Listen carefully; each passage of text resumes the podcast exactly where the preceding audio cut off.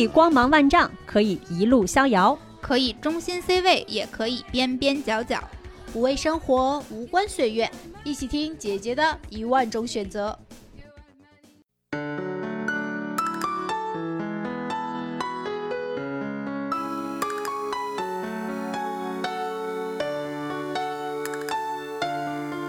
给你我的心做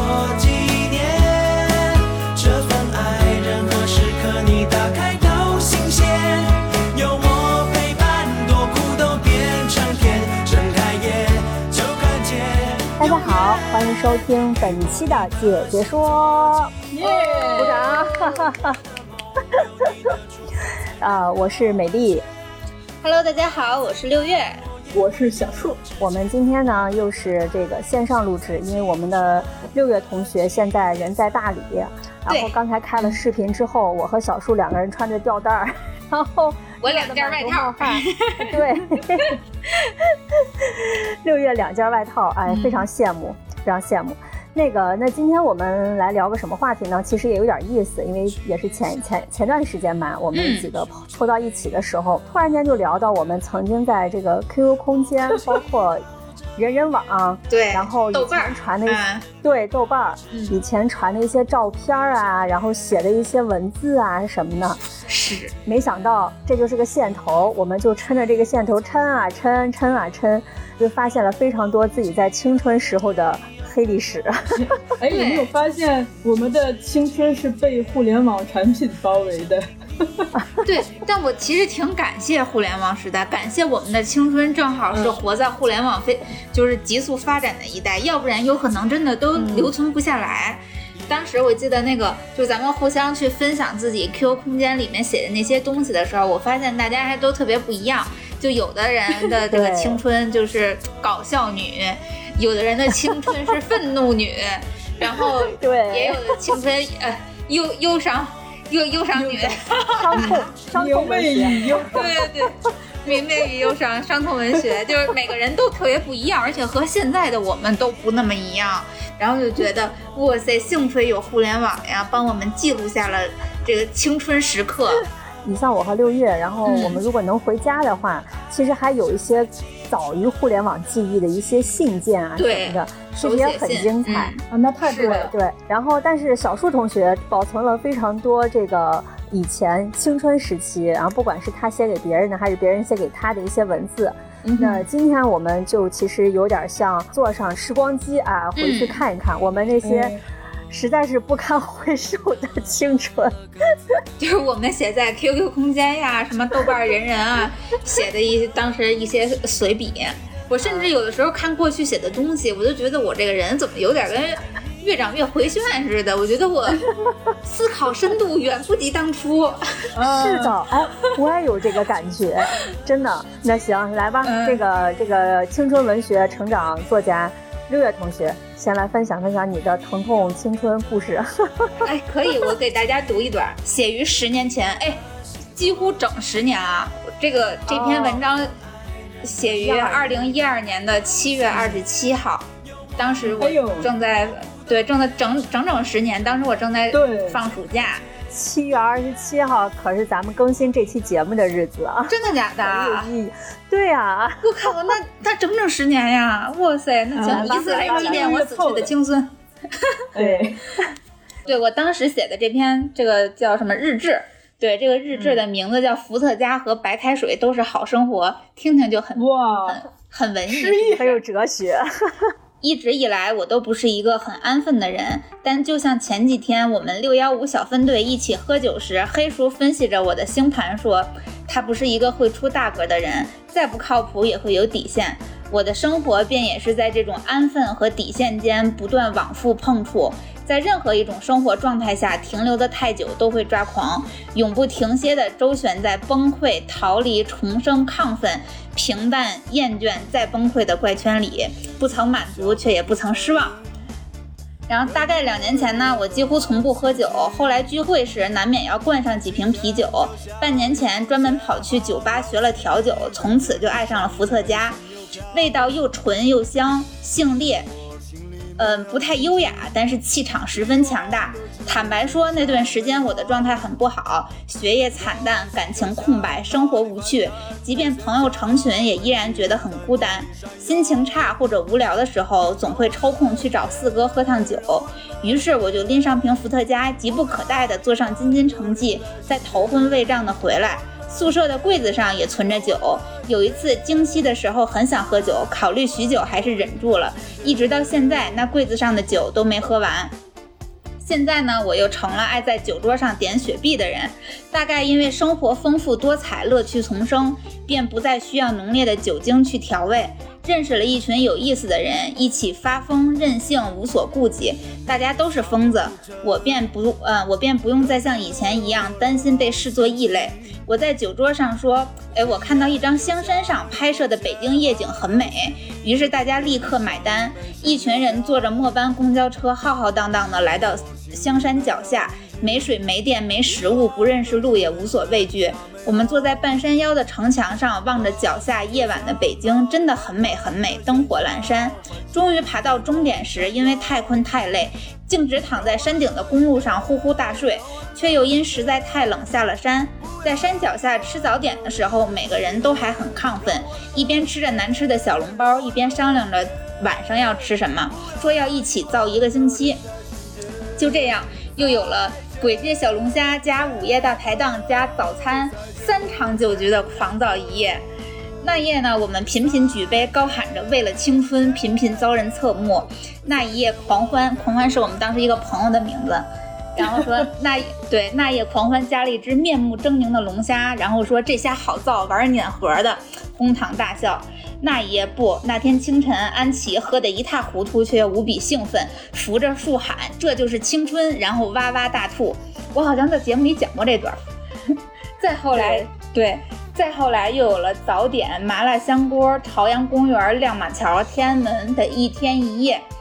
那天我在。夺命连环 call 的逼迫下，于下午四点多才赶到。看到他们一群人坐在咖啡厅对面的马路牙子上喝啤酒，小豹已经微醺，反复重复着他早餐就开始喝两杯扎啤了，现在已经快醉了。麻辣香锅结束，我又买了西瓜，又买了几瓶啤酒，然后嫌五块钱一张的门票好贵，一群人翻墙进了朝阳公园。公园里还有什么沙雕狂欢节，单独售票，我们就在门外徘徊了一会儿。最终决定在售票处的门口造一造，于是几个人扔下包，开始拉圈抛狗，实在太欢乐。后来我，后来我中途撤离，没去亮马桥和天安门，而是带着刚下火车的 Yuki 去找和我们俩同月同日生的黑叔，喝了一整夜。期间一直接到小豹的电话，凌晨四点、凌晨五点都是催促我快去找他们玩儿。据说那小小豹因为我中途离开十分生气，说话从来都没有句号，每一句话的结尾都是“六月这个臭沙滩”。我打电话时，他他身边居然还有个男的跟他谈笑风生。对，之所以叫臭沙滩，是因为那个 beach 和 beach 特别像。对，然后后来听说那一夜他们从亮马桥走到前门去看了升旗，然后四个人对着国旗行金属礼。那一夜，他们在招商银行的提款机房间里放着摇滚乐《Pogo》，直到天花板上传来一个声音：“请您务必迅速离开这里。”还有焦哲在工商自助银行里跳舞，吓跑了要来取钱的姑娘。开始的时候呢，我说你们再等我一年，等我毕业，咱们一起租个偏远点儿，但是挨着地铁的别墅，每天一起吃饭、喝酒、听音乐，心碎乌托邦。再后来，当我们每个人都被这日日夜夜的为所欲为折腾的激情澎湃又疲惫不堪的时候，我笑着说：“咱几个以后千万不能一起住，不然都得过劳死。”就在我敲下这些文字的时候，他们大概应该也，嗯，大概也正在造吧。傍晚，在新建的我们几个人的讨论组里，看到他们约了火锅。瘦子说：“今天暴雨预警了呀。”小豹回他：“下雨算什么？就是天上下刀子，能挡得住咱道吗？” 我发了一个在天津遥祝大家吃好喝好，就没再说话。我没有告诉他们今晚我会回北京。大概是醉生梦死了太多天，我终于又开始想念起了平淡一点的生活。就像有时候会嫌伏特加的味道太烈，喝完觉得胃烧，会再灌上两口白开水。断断续续写了很多天，不连贯，写的也不好，但总算是在旅行之前发出来，也算是对自己生活的承前启后了。明天开始出发去徒步。搭车川藏南线，现在却连背包都还没有开始打。几年前，我以为在路上的日子会像是伏特加，直到一个人走了很多地方，能够心平气和地对待所有的新鲜感，才发现原来在哪里生活都是白开水。今天就像一封写好的信，等着贴上一枚新邮票。因为我心里没有平静，遗忘的只能剩下美好。是文豪不？你们就说，哇，活得真尽兴啊！哎，是不是然后我的？就是体力好，真的。哎，是不是我描述的这个青春，就是那个电影里或者小说里？对都市对，因为当时我的这一群朋友都是因为听摇滚乐认识的朋友。当时就是我这篇文章里面提过好多个名词，就是什么六幺五小分队。六幺五小分队是我那会儿在嗯，好像是一零年的时候去参加迷笛音乐节，然后在迷笛上当志愿者。好巧不巧，一起跟我当志愿者的一个女孩儿，呃，我我们俩发现我俩同年同月同日生。然后又过了一段时间，也是在那一年的迷，呃，可能在迷笛结束之后，然后在网上也是又认识了一个也去看了迷笛的一个男生黑鼠，然后他也是六月六月十五号出生的，然后我们三个人就觉得哇，这太巧了，咱们都喜欢摇滚乐，又都是这一天出生的，所以三个人就好像是冥冥之中注定的，你们仨要成为永生永世的好朋友一样，知道吧？然后后来也是因为听摇滚乐、看演出等等的，就认识了我后边提过的各种各样的名字。就大家正是在这种音乐节的余温下，还意犹未尽，所以每天我就全一群人全都是酒蒙子，天天就是从早喝到晚。上大学的时候住校回宿舍，那有的时候是夜里两三点才回到宿舍，然后你就得把宿管阿姨叫起来给你开门。宿管阿姨长就时间长了之后就会特别生气，然后就说你这干嘛呀？天天凌晨三四点才回来。我就跟宿管阿姨说，我说我在实习。阿姨说你啥工作得干到三四点？我说我是办演出的。就说实话，都你你就听我描述的这个状态，大家就不可能是啥有钱人，就是就一听就是没好好工作的人。这这篇文章写于七月份嘛，正好也是夏天。哎呀，就每天过的都是这样的生活。嗯，听着好醉生梦死呀，六月。对，真的很醉生梦死，但是时间长了真的受不了，这种精神消耗也很大。你天天都过得很嗨、很开心，好像我感觉人的情绪会守恒一样。嗯，所以要白开水。对，那这些朋友现在怎么样？还有联系吗？只有一个。哎，你说了说来真的挺奇怪的，就是只剩有的人，你看当时那么好，每天都混在一起。有的人，我现在在读到他的名字的时候，我都已经想不起来他长什么样儿了。当时我们哎年纪都挺小的，应该都跟我差不多。其中只有一个，就是我在节目里边提到过的，我说那个喝酒喝多了，然后扶着树说这就是青春，呃、然后就对开始对对开始吐的哪哪都是。只有这个女孩儿，我们到现在依然还在联系，并且关系挺好。这个女孩儿当时就即便我们天天这么造，她居然能够保研到北大，北大社会学研究生。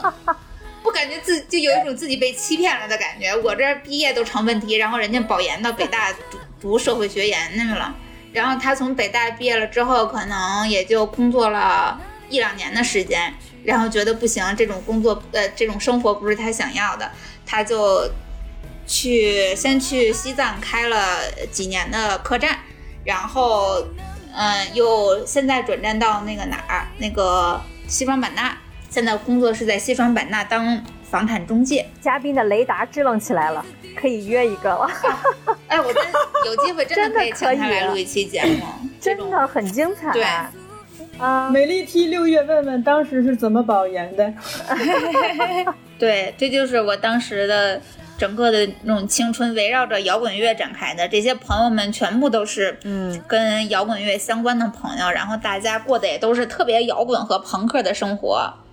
嗯，哎，现在想起来还是挺怀念的，觉得自己没白年轻一回，只能这么说。我的心奇怪的伤心着，酸酸的眼睛，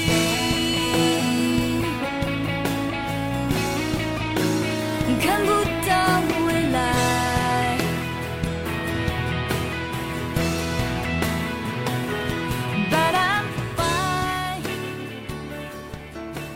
听说小树的那个也是和朋友友情有关系的，我觉得小树可以第二个来分享一下吧。哎，我这个跟跟六月还真不一样，就是六月这个简直就是轰轰烈烈呀，把酒当歌呀。对，对，但是我我这个其实还蛮清心寡欲的，就是它是另一种感觉哈。咱们先从读信开始吧。我找到的这封信是写于二零一四年的时候，我这个朋友的生日。但是特别有意思，就是当时我写完，其实并没有勇气发给他，是而是变成了自己的日记。然后哦去年我在整理自己的日记的时候，我又找到了他，嗯，呃，那个时候我才发给我这个朋友。一封七八年才七八年之后才收到的信。但其实我这儿有很多这样子的信，就是有呃需要七八年才能收到，还有可能就是永远也收不到，但是他写好了的。我我只能说小树爱的很克制。我先给大家读一下这封信。亲爱的李同学，生日快乐！每日下班回家路上会路过一家理发店，所放歌曲大多是十几年前的，因而也常常借着歌声陷入片段的回忆。如今再念，不管梦境还是走神，皆胜温馨，笑容多，眼泪少，一切皆淡淡的。无甚纠结，于是确信过去是真切的、珍贵的。从二零零三年秋天你去太原之后，我人生的每一阶段，几乎所有玩的还不错的朋友，无人没听说过你，因而也确知这位旧友曾在心里怎样长存和深刻。为此，我对缘分深表感恩。因为我们原本有太多种可能错过，没有任何交集。但不管怎样，老天终究还是让我们相遇过，珍重过。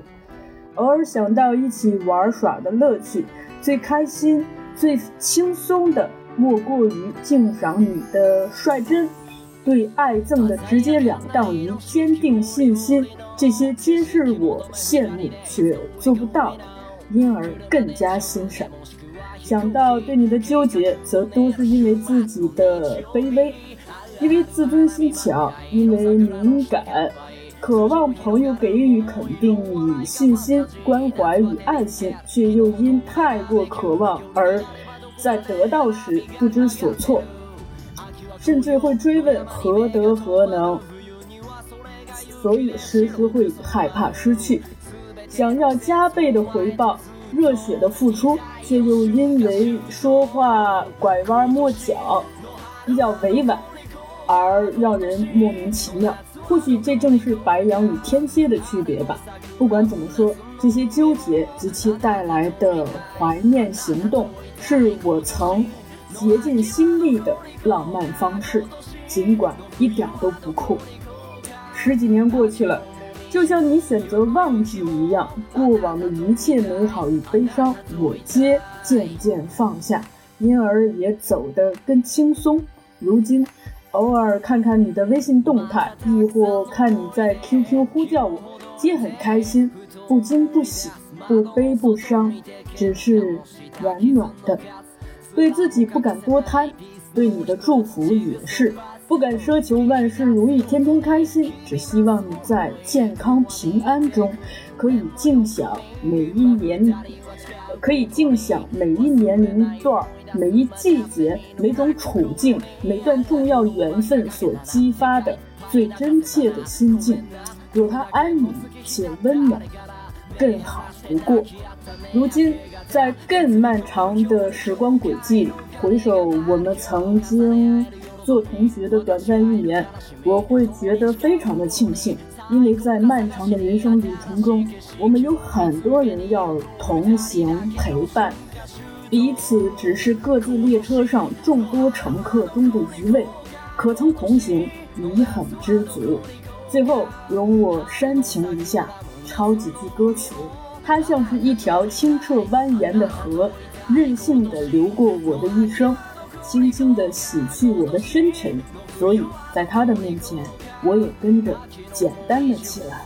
此刻我正在听的歌是同事推荐的日语歌《春夏秋冬》。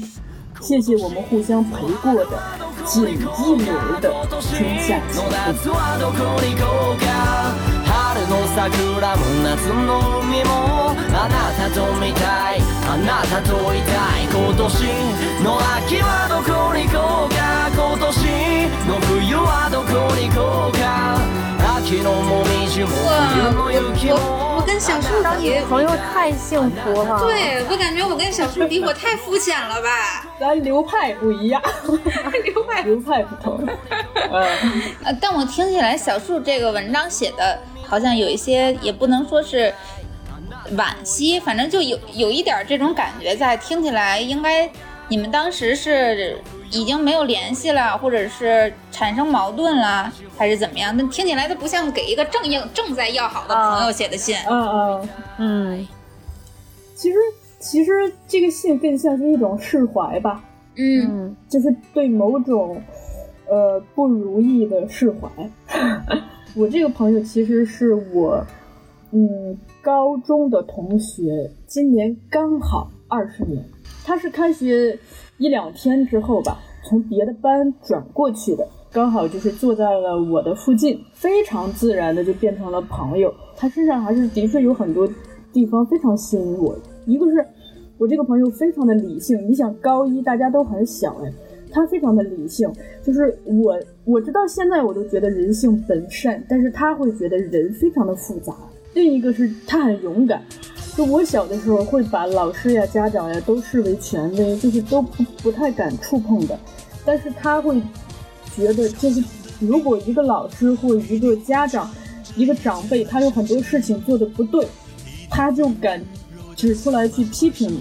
对，我听起来你俩好像七月与安生呀，哦，就是一个是一个更乖一点的，然后感情更沉稳一点的，然后一个特别呃就是飞扬，你不能说飞扬跋扈，但是稍微带，嗯。对对对，有点酷，有点叛逆，然后有点勇敢很成，熟。像这样的，嗯。嗯，嗯。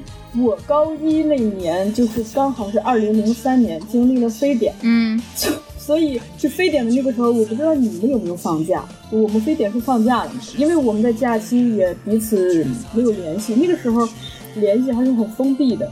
后来就就就就都靠靠写信，写很多信，但是也没有办法交给对方，只能把这信写好，等下一次见面亲手交给对方。所以他也会在信里头，就是。呃，开始向我透露，就比如说哪个男生在追她呀，怎么样呀？那等于是把秘密释放给你嘛，嗯所以这个友谊很快就会升升温。而且那个时候我是住校生，所以我这个朋友他会请我去他们家吃饭、看电视、吃饭，然后再后来其实就发展到可以去他们家睡觉、嗯住宿，然后可以见到他的爸爸妈妈，也甚至见到他更多的亲戚。在我看来，有一个稍微，有一个高点，就是，嗯呃，我们在高一的下半个学期，他跟我说了一句话，他说，他其实有一个从小到大的闺蜜，是他小学同学，小学、初中、高中都是，要么一个班，要么一个学校。他跟那女孩玩的特好，但是他突然觉得就是，我是，我好像就是很快的，很快的，就是进入到那个女孩的那个级别了。那我就很开心啊，就是啊那个女孩花了那么多年，等于我花了半年嘛。哎呀，这，嗯这女孩子之间暗暗的较量，啊，对，所以我很重视这个朋友。然后，但是高一暑假回来，我本来拿了一叠信要跟他交换，当然他也给了我一叠信，但是那个时候我才发现，我是我们当时那一帮玩的好的朋友里头最后一个得知，原来他其实就要转学走了。那这个其实对我打击很大。这个时候他要去太原上学，对于他来说也是离开家去上学，因为我很小就知道这种离家的那种苦，所以我在他出去之前，就是在他的那个课本里头，就是每一页历史书的每一页夹了一个纸条，提前就去打这种预预防针，就是如果你小家看到这个。这是有那种 预送、预送未来几年的礼物那种感觉。哎哎哎，对你俩就是、嗯就是哎呀，他这，我觉得这和七月与安生除了说你们两个人的人物特点有点像之外，你们都有一种就是友情的亲密胜似爱情，就是这种浪漫的小动作，哎很多都是情侣去做的。是吗？转学之后，我们的交流其实反而更多了，因为一直在通信。然后，结果这个时候就出现了一个事情，因为他有一次通信，他就说他在那个陌生的环境其实很不适应，经常想家。有的时候，有一天在食堂听到那个。呃，食堂里头在放十七岁的雨季，自己站在那儿就哭了，就特别希望我们这帮朋友，哪怕有一个人可以出现在他面前，所以我高二就有一天真的出现在他们学校门口了。哇！但是我要哭了。但是我的这个朋友就吓坏了，他会担心我的安全。人还是要经常见面的，不见面就是会伤。嗯，如果没有一定的友谊的基础，就是会伤。这不是高考之后就面临着各自上大学嘛？嗯上大学其实那个时候就已经有电话了啊！我的故事就证明，就是联系方式越发达，人其实越越陌生。我我还记得，就是应该是在我大一吧，我给他打电话，我就说，我感觉就是好像我们好像变得越来越陌生。他说，这很正常。我们其实只做过一年的同学，大部分时间你有你的生活，我有我的生活。你不知道我经历了什么，我也不知道你经历了什么。你不了解我的环境，我也不了解你的环境。所以陌生是再自然不过的事情。但是那个时候，我听完就是很痛心，我就觉得，嗯，啊，心好狠。啊！很快就大家就开始用手机，其实其实联系更方便，但在那个时候我们几乎就不联系。在大四那年的毕业的那年的暑假，我就在我们家一个晚上，大约就现在六七月份，在那种星空下，晚上十一点多钟左右，给他打了一个电话，因为我知道他马上要出国走了。结果，哎，现在现在回想起来，那通电话简直太那个什么了，因为我。就是我，我第一次在那个电话里头非常脆弱的哭了，嗯，嗯，呃，哭得特别伤心。我那个时候意识到，这段友谊不管我多么在乎它，就结束。嗯，就是他其实让我理解了一件事情：友谊不是说你希望他怎么样就怎么样，你们的交集可能只有那一年，剩下的全是你在你在努力的用你的主观去那个什么，但是可能老天爷只只希望你们做一年朋友。直到就是我在读研究生期间的某一个夜晚，就突然就 QQ 上蹦出一个人来跟我说话，就是这个朋友。特别有意思的是，当时他那个说话的感觉，就是好像是我们刚认识那段时间，彼此非常新鲜。就从此以后，就是之前发生过的事情好像没有发生过一样，然后我们就回到了一个原点，就变成了两个，呃，互相欣赏的人在在那里去去联系。然后很快我就工作了，然后他就约我一起去旅行。后来我们一起出去旅行过几次，特别奇妙。就是在我最在乎他的时候，他就最在乎这个东西的时候，这个东西在分崩离析；在我不去想他了，他就回来了。然后，所以我觉得，好就好像是老天爷通过这么一个圆一样的循环，送了我一个礼物，就是去理解人生中的这种。失去和拥有，就是缘分这个东西太奇妙了，嗯，甚至缘分可能嗯个人的努力都无法改变缘分的走向。当它该结束的时候，它就结束了；当它该苏醒的时候，它就苏醒了。就是我有很多敏感和脆弱的东西，嗯所以就是。你，你比如说他有哪个男孩怎么怎么样，他会很快的跟我分享。但是其实我在这方面就比较克制。当然，我是后来，就是我在大学毕业的时候，我才告诉他，呃，哎，其实高中的时候就是嗯，哎，我喜欢另一个男孩，怎么怎么样？但是那个时候他会觉得，就说，呃，他跟我分享了很多，但是他他一直就有一个词儿就伤着我了，他说我特别神秘。你知道这叫什么吗？总是犹抱琵琶半遮面那种感觉。这就是焦虑型和回避天型蝎，座的这个，哎，有吗点这意思，嘿，是不是？哎，是不有点这是？意思！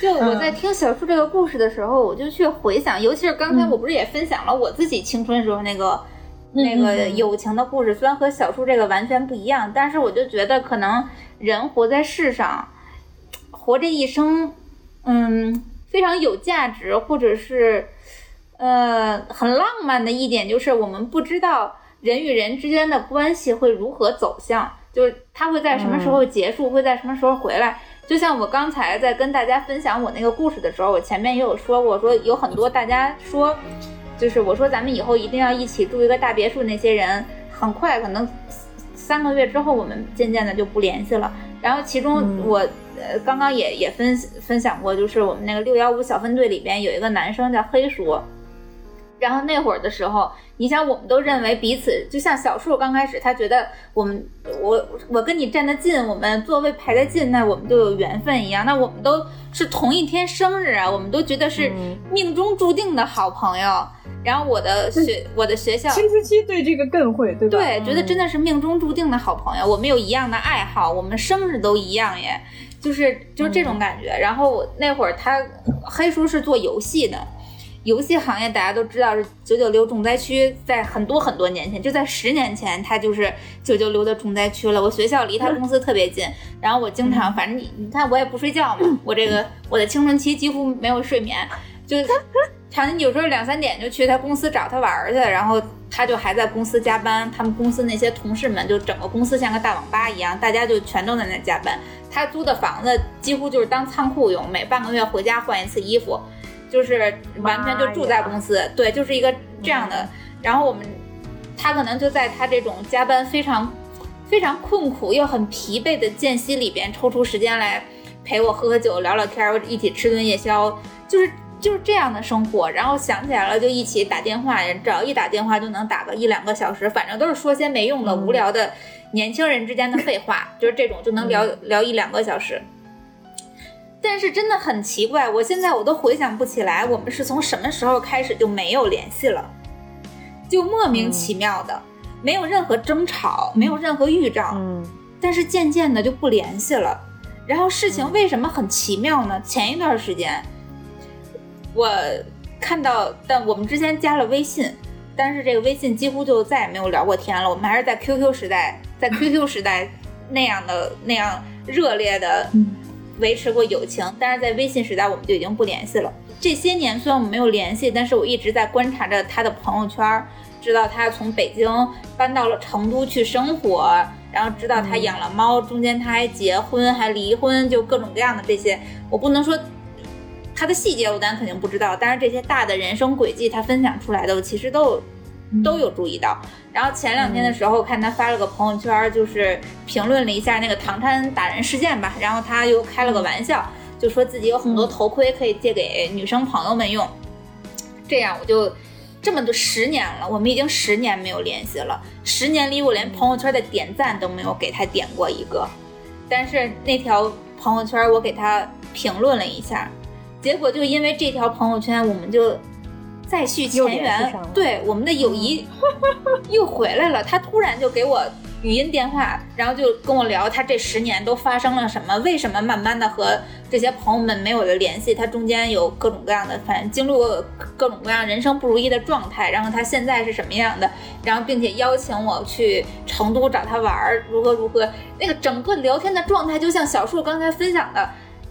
他在 QQ 里收到了那个朋友很多年之后的那个状态一样，他们像中间这十年都没有经历过一样，我们像刚刚认识的时候一样，又打了两个小时的电话。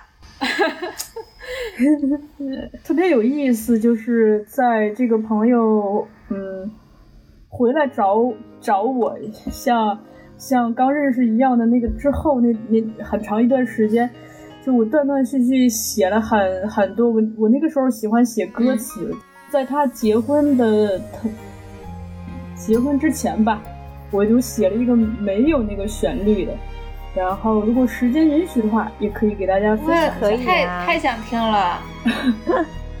明天是你的婚礼，今晚我在家收拾行李，打开尘封的抽屉，有一张绝版 CD。当日跑遍了整个城市，与学姐换来了给你的大礼。此刻席地而坐，任记忆随音乐流淌，墙上剪影似照片泛黄。十七岁的年纪，恋爱仍是种禁忌。仲夏夜里，你告诉我情书里的秘密，小心翼翼的秘密，那些男孩的秘密。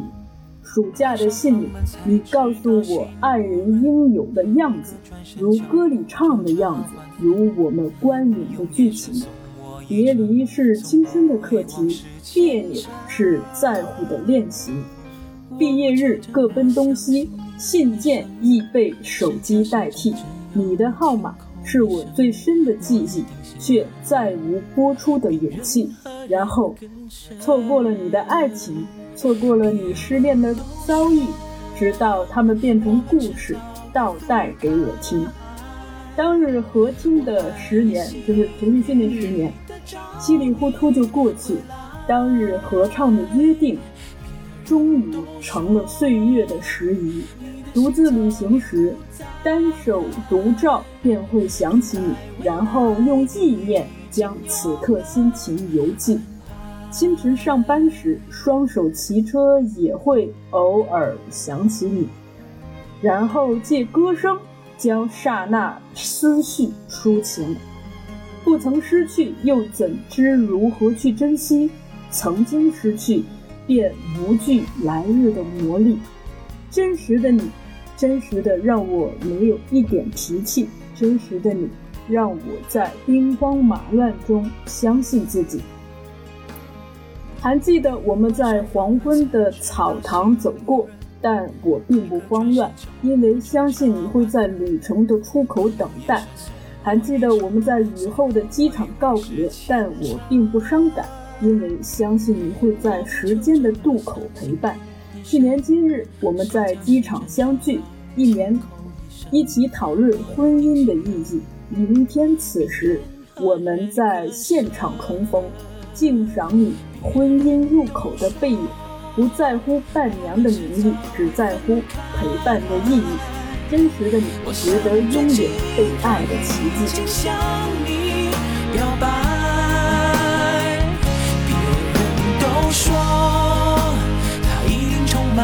期待，准备着爱上我们初恋的关怀。别人都说我们迟早会分开，我想最近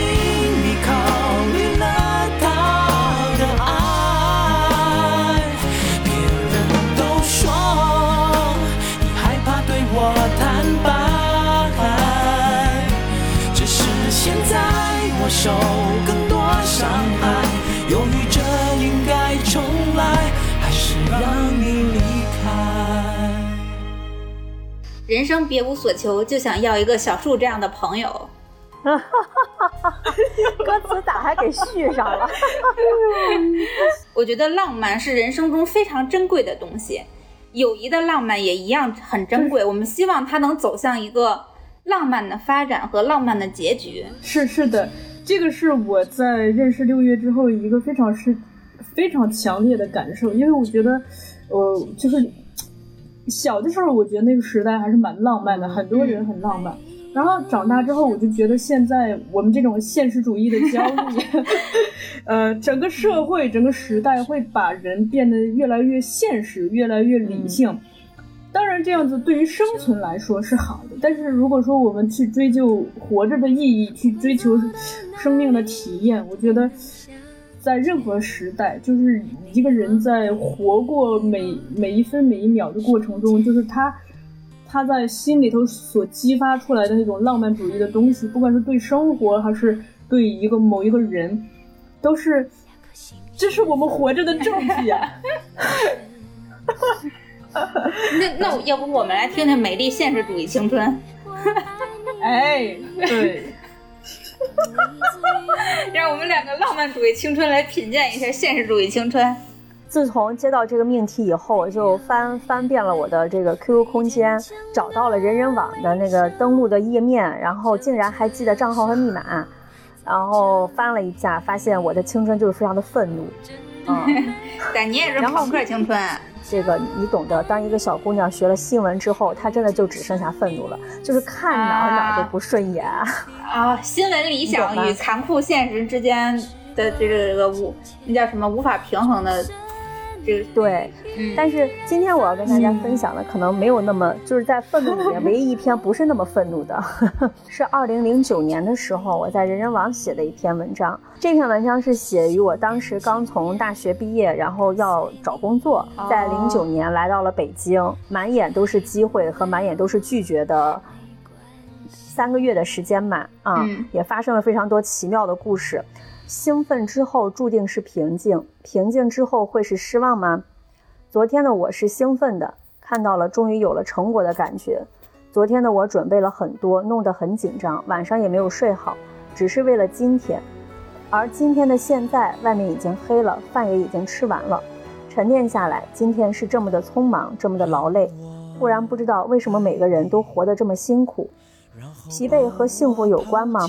如果是的话，我选择继续，继续穿梭在人群中，继续在摩肩接掌中，为了起码一点希望奔走，继续无知的像个孩子一样，不去注意些什么，小心什么，继续在这看似繁华却又空洞、陌生的城市寻找。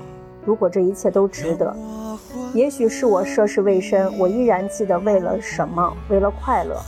现在没有选择离开，是因为能够在这样的忙乱中找到一些存在感、一些安慰、一些实在的东西，而不是在家里和房间里去空想、静坐，然后就是平淡。是的，今天很辛苦，早晨九点到下午六点，不停地奔走于各个可能怀有希望的地方，怀着感恩的心，谢谢这些机会，让我能够走出自己臆想的世界，来到高楼耸立的城市里，在所谓的 CBD 里穿行，围着那个让我梦寐以求的窗户去寻找机会，却也许一辈子也进不去。现在想来，似乎有些讽刺。机会在哪里？谁知道呢？你要说，我可能很喜欢这个地方，那里的人都很开朗、热情，有一种一见如故的感觉。可是我能力不行，甚至一点经验都没有。但是关于汶川地震的公益活动，我也很想参与其中。现在的日子不难过，我觉得那是对人的一种思想折磨，经得住就没有问题，经不住就告别了历练。而现在我也越来越深知，历练这个东西和身体无关，和心理有关。在一个可以完全毫无疑问把你淹没的地方，寻求自身的价值，这会让我撑多久呢？近期可能回不了家了吧？不是为了逃避，只是累了想休息。半个月的时间没有去任何一个地方，没有在这个城市留下任何其他的足迹。上下班、图书馆、逛街、挤公交、挤地铁，和不停的人照面，和不停的人和不同的人再见。有一个希望在那里支撑着，有一个东西在那里让你觉得看似愚蠢的行为也许是值得的。这是长大吗？不知道。曾经不曾靠过什么，现在依然希望自己去打拼，靠自己收获的收获到的远比想象的更多。起码现在在北京能分清东南西北了，很好很好。最后真的忍不住想一想，疲惫和幸福有关吗？也许有，也许又没有。筑墙一道围墙，也抵不过夜里最温柔月光。美丽啊，果然是现实主义青春呀！好好心疼啊！我觉得，对，好心疼啊！哎呀，我觉得当时就是也是那段经历让我下定，你看看我这就是你们是人的轮回，我是自我的轮回。因为当时那三个月过完之后，我告诉自己，我未来绝对绝对不要来北京。你看看现实是怎么啪啪打脸的。这是写在零零九年冬天的时候，然后我在北京住那个求职旅社，就是一张床位，一天大概三十块钱，和十个人住在一个屋子里面。然后每天大家白天就没有人都去各个地方求职，然后晚上再回来。啊，对，然后住了几天，发生了一件非常奇妙的事情，就是在那个求职旅社的小区里面，我竟然碰到了我的大学同学。他说：“你来北京找工作吗？”我说：“对。”他说：“你要不就跟我一起住吧。”然后我就从求职旅社搬到了他的屋子里，我记得很清楚，一千五百块钱一个月，就是呃，我应该他那个房应该是租的是一应该应该是租的是一千五，但是我只要给他七百五就可以了。嗯每天早晨起来，我目送他出门，然后我就再打开电脑，把所有的简历都投一遍。投完简历之后，然后中午到楼下的 Seven Eleven 去买番茄炒蛋和辣炒土辣土豆丝的便当，然后花七块几吧，啊，每天都是这样。直到有一次我接到了一个电话，我特别特别开心，然后让我去去面试的。啊，我去了之后，那个面试是我为什么印象很深刻是。他经历了一个大起大落，就一开始的时候我很开心，然后去是进了一个会议室，我印象中就十几个人坐在一起，然后大家呃那个主考官就问大家能不能说一说一你为什么要来北京，第二个你为什么选择我们公司，然后我当时就是理想主义上头了，回答的我现在都觉得非常的搞笑，我当时还觉得自己发挥的贼好。第二天我果然收到了对方公司的电话，但是他打起电话来问我说你是不是某某某？我说，哦，你可能打错了，我是某某，啊，我是真，我跟他说真名，他说，哦，我说你们是那家家公司吗？他说对，他说我，他说我们想通知某某某您来复试，然后我就问了他一下，我说那我我本人有没有进？然后他说，哦，呃，目前是没有的，乌龙电话。但最后离开北京也是比较特别，因为当年毕竟我这个日记写的时间早，就是在当年我们那个年年代。春运是要靠抢票的，就是你要去北京站外面排队买票的，就是一个大广场，很冷。就是当时已经心灰意冷了，我觉得多肯定得回家呀。然后我就买了一张票，结果我刚买完票，当天下午就有我之前面试一家公司给我打电话说你通过面试了，你可以来，你可以来公司实习，就是类似于入职培训了。啊，然后我当时就在想说，首先。高铁票是不是那没有高铁票，就是火车票实在是太对很难买。嗯，对，像从北京出发的很多火车票都非常非常难买，而且我是一大早晨凌晨五点去排队，然后买到那张票。然后后来我就问他，我说我现在可能没有办法参加，因为我要春运，我就买了火车票，我要回家过年。然后对方说 OK 可以的，说我们年后还有一批最近入招聘的。这个新员工年后安排入职，过了年之后，我就一直没有收到对方电话的通知，我就给对方打了一个电话，然后对方说：“哦，我目前没有培训计划了。”也正是因为那一次没有在北京留下来工作，才有后面你去，就是我进入到青岛的报社，然后才做了媒体，做了记者，然后一直到现在。美丽刚才在读她的那个文章，讲在北京的。这些故事的时候，我居然发现，在我的豆瓣上，其实就是同一年，也是一二年，在我的青春如此肆意飞扬的时候，我对我也写过对于北京有相似看法的文章。当时这个故事是发生在，其实它也跟摇滚乐有关，也跟迷笛音乐节有关，是迷笛音乐节上我认识的一个呃官方的摄影师，他的整个的心境其实和美丽那会儿特别像，然后。我记得那会儿他可能刚来北京，时间也不长，然后我们两个人一起出去溜达溜达，然后当时就坐在天桥，天桥不都有扶手吗？我们俩现在想来挺危险的。那段时间我们就坐在那个天桥扶手那种栏杆上，就大车过去的时候，厉害，对，桥身都会上下震动，就其实挺危险的。但是我们就看着这个桥底下的车流、车水马龙。他就开始跟我讲述了很多有和美丽当时刚来北京的时候很类似的那些心境，讲了好多他以往的生活以及他现在的这些压抑也好，对于未来的迷茫也好。然后当我听他讲那些的时候，我就想到三年前自己刚来北京的时候，其实心情很特别像。虽然我没有那个经历过找工作的那个阶段，但是因为我是天津人，嗯，算是。就是家乡算是在天津的那个郊区，所以刚来北京的时候，其实是有一种就是小镇姑娘来到大城市的那种感觉。虽然家里边条件并不差，但说实话，在视野和见识上差很远。比如说，在当时的我心里，耐克和李宁就是最牛逼的品牌。我都没有听说过什么芬迪什么的，就是那种你知道吧？那都是我来北京之后我才知道，还有原来还有这样的品牌。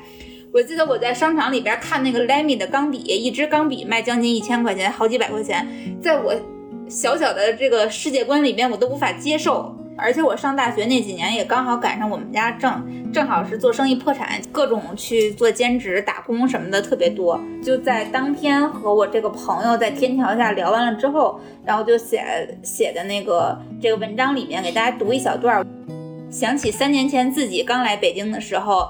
也是望着和今天一样的车流，心里觉得无限的寂寞，觉得这城市高速运转，人们慌张忙碌，一切都和自己毫无关系，无法参与，更无法控制。快乐亦或悲伤都是别人的，我不过就是一个孤独的异乡人。当时就是这种感觉。我感觉应该很多人到大城市都会有这个感觉。你你刚讲的时候，我首先是想到就是那个侯孝贤的《风归来的人》，就是那帮男孩儿他们第一次去，应该是去高雄吧，在大城市里头，就是所遭遇的那种被骗、被拒绝什么的。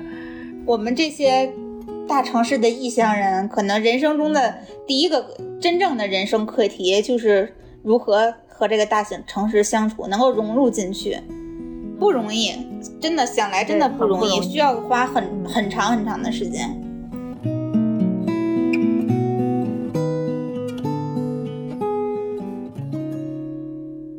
今天录完这个节目，我又有一个想法，我觉得可能时不时还是要记录一下现在的生活，包括有时候属实说，我们在看这个日记的时候，甚至有一些陌生感。我很喜欢的一部动画片就是情绪叫《Inside Out》，头头脑特工队队那个电影里面最让我触动的，然后也是最引发我泪点的，就是一个一个带颜色的球变灰了，就是你对很多事情绪了记得了。嗯，对，就不记得了，就已经淡忘掉了。他们最后就变成了尘埃，就就就不、嗯不存在了。记这个动作，它除除了保存记忆，对于当下的我们来说是一种梳理。因为我们一般写这些都是在心情不是很好的时候去写，所以其实也是在梳理自己的情绪。写完可能会好对我们。几个里，可能小树是对日常生活记录最频繁的。然后每次看小树写的东西，反正我和美丽都特别爱看，经常会觉得很治愈。我其实有这样的感受，挺我我感觉就一两年了，就是在我翻看自己过去，就比如说我就不不说别的，我我翻看自己过去的朋友圈的时候，我会发现，哇，原来我好有。好有表达欲呀！每天我都能 写个一两句，然后并且现在觉得自己过去写的那些东西很有哲理，很有深度，什么东西都愿意表达。反而不知道为什么这两年我们我就我不爱发朋友圈了，但他这个朋友圈指的是泛指所有的社交媒体，自己都不爱，嗯，都不太喜欢去发，然后可能一个。对，一个月可能也就发个那么一一句话。十年后的今天，嗯、也就是二零三二年的时候，我再去回想自己这十年的时候，我会不会没有东西可回忆啊？姐姐说，哦，有道理，这也是我记录生活的途径。哇塞，到时候就要对回听自己的节目，哇塞，嗯，太浪漫太了。浪漫了。哇塞，我那能那会儿我嗯简直就能回、回忆起来我，在我啊三十出头的时候交往的每一个男生。回避型弟弟、舔狗弟弟、各种弟弟。